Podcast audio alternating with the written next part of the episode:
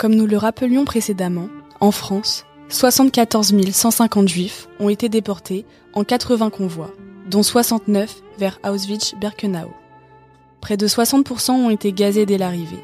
4000 sont rentrés et beaucoup ont ensuite progressivement témoigné pour raconter leur arrestation, leur voyage de plusieurs jours dans des wagons à bestiaux et la sélection effectuée sur la Judenramp à l'arrivée à Birkenau. Arthur a choisi de reconstituer ces étapes en s'appuyant sur l'itinéraire de deux déportés du convoi 71. Ayant lu et découvert les témoignages de Simone Veil et Ginette Kolaka lors d'un travail d'histoire, je me suis naturellement intéressé à des étapes telles que l'arrestation, le transport et l'arrivée au camp, qui pour de nombreuses personnes restent floues et incomprises. À la suite d'un simple contrôle de papier ou bien encore de dénonciation par des voisins ou autres, les juifs pouvaient être arrêtés. Pour illustrer cette étape, je vais m'intéresser à l'histoire de Simone Veil, né Jacob et Ginette Kolaka, de nom de, jeunesse Chakaski. En 1940, la France était occupée par l'Allemagne nazie.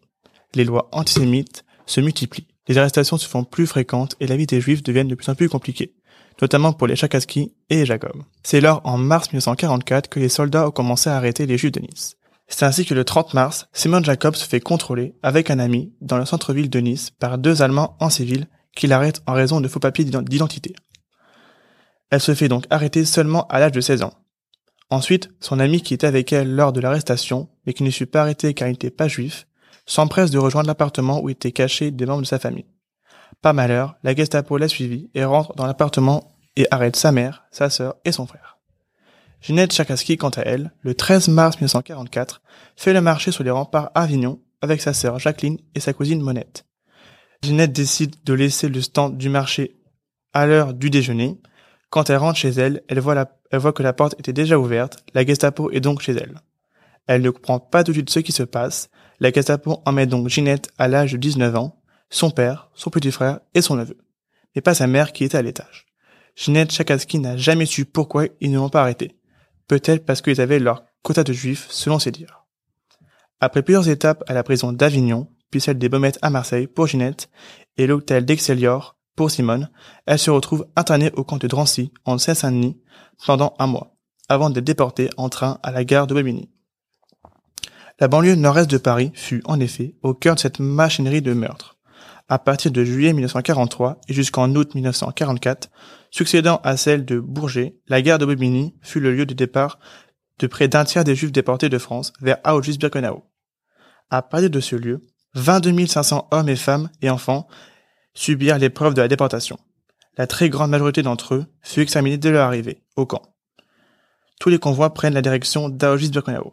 Sauf un, le convoi numéro 73, composé de 878 hommes qui prend la direction des Pays-Baltes, Kaunas en Lettonie pour une partie du transport et Tallinn en Estonie pour une autre. Il est possible que ces hommes aient été utilisés pour cacher les traces du génocide. C'est ce convoi qui ont déporté le père et le frère de Simon Veil lorsqu'une déportation est envisagée, en lien avec le bureau d'Eichmann, à Berlin, c'est le service allemand des affaires juives à Paris qui l'a préparé.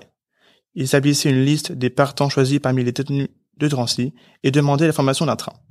Depuis les premières déportations de juifs de France en 1942, la norme était des convois de 25 wagons, transportés 1000 détenus, soit 50 en moyenne par wagon. La veille du départ, les détenus désignés pour la déportation étaient parqués dans une partie du camp réservée aux, aux partants. Dans les escaliers, avant de partir, beaucoup écrivaient des graffitis sur les murs ou écrivaient une dernière lettre à leurs proches. Avant le départ du quai de Bobigny, les SS tenaient un discours aux déportés, leur annonçant qu'ils prenaient la direction d'un camp de travail à l'Est et les menaçant de représailles en cas d'évasion. Le trajet vers Auschwitz dura près de 55 heures, soit environ deux jours et deux nuits. Enfermés dans les wagons, les déportés n'étaient que rarement approvisionnés en eau. Selon les saisons, ils souffraient autant de chaud que de froid. Les conditions sont horribles, elles sont et ne sont pas nourris. Dès leur arrivée, la violence était imminente. Des cris, des ordres en allemand, des hurlements, des chiens qui aboient, la peur se faisait vraiment ressentir dès la sortie des wagons. La sélection est faite immédiatement.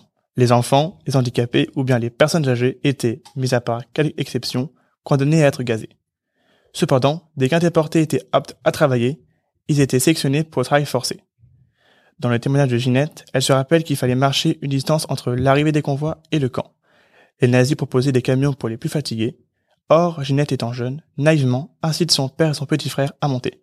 Par malheur, ces camions les ont emmenés directement à la chambre à gaz. Ginette va s'en vouloir pendant longtemps et culpabilisera toujours. À l'arrivée à Birkenau, les femmes et les hommes ont été séparés. Les femmes, comme les hommes, ont subi les mêmes traitements. Ils étaient dépouillés, ils devaient laisser toutes leurs affaires, bijoux et objets de valeur. Ensuite, c'était le déshabillage. La nudité était pour beaucoup, dont Ginette, un des pires moments de leur déportation. Juste après, une étape plus rude, notamment plus douloureuse pour les filles, les attendait. C'était la tonte. Des femmes et des hommes les rasaient de la tête aux pieds. C'était une humiliation.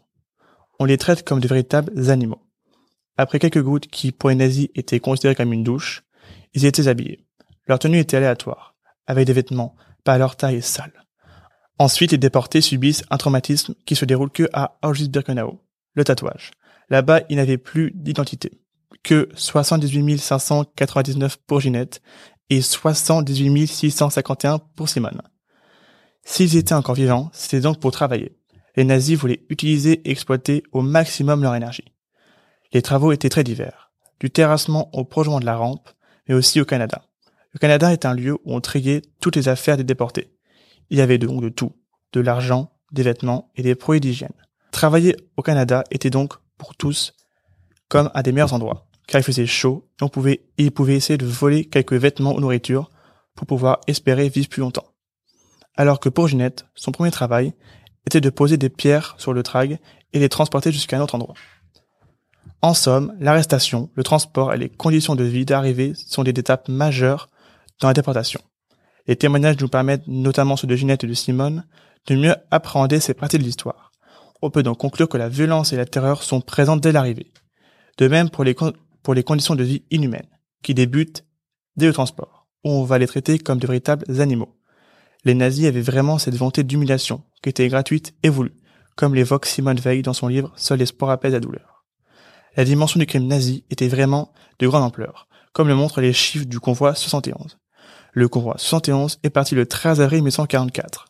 Il comptait 1500 de déportés, dont 293 enfants. 165 hommes et 91 femmes sont choisis pour le travail forcé, dont Simone et Ginette.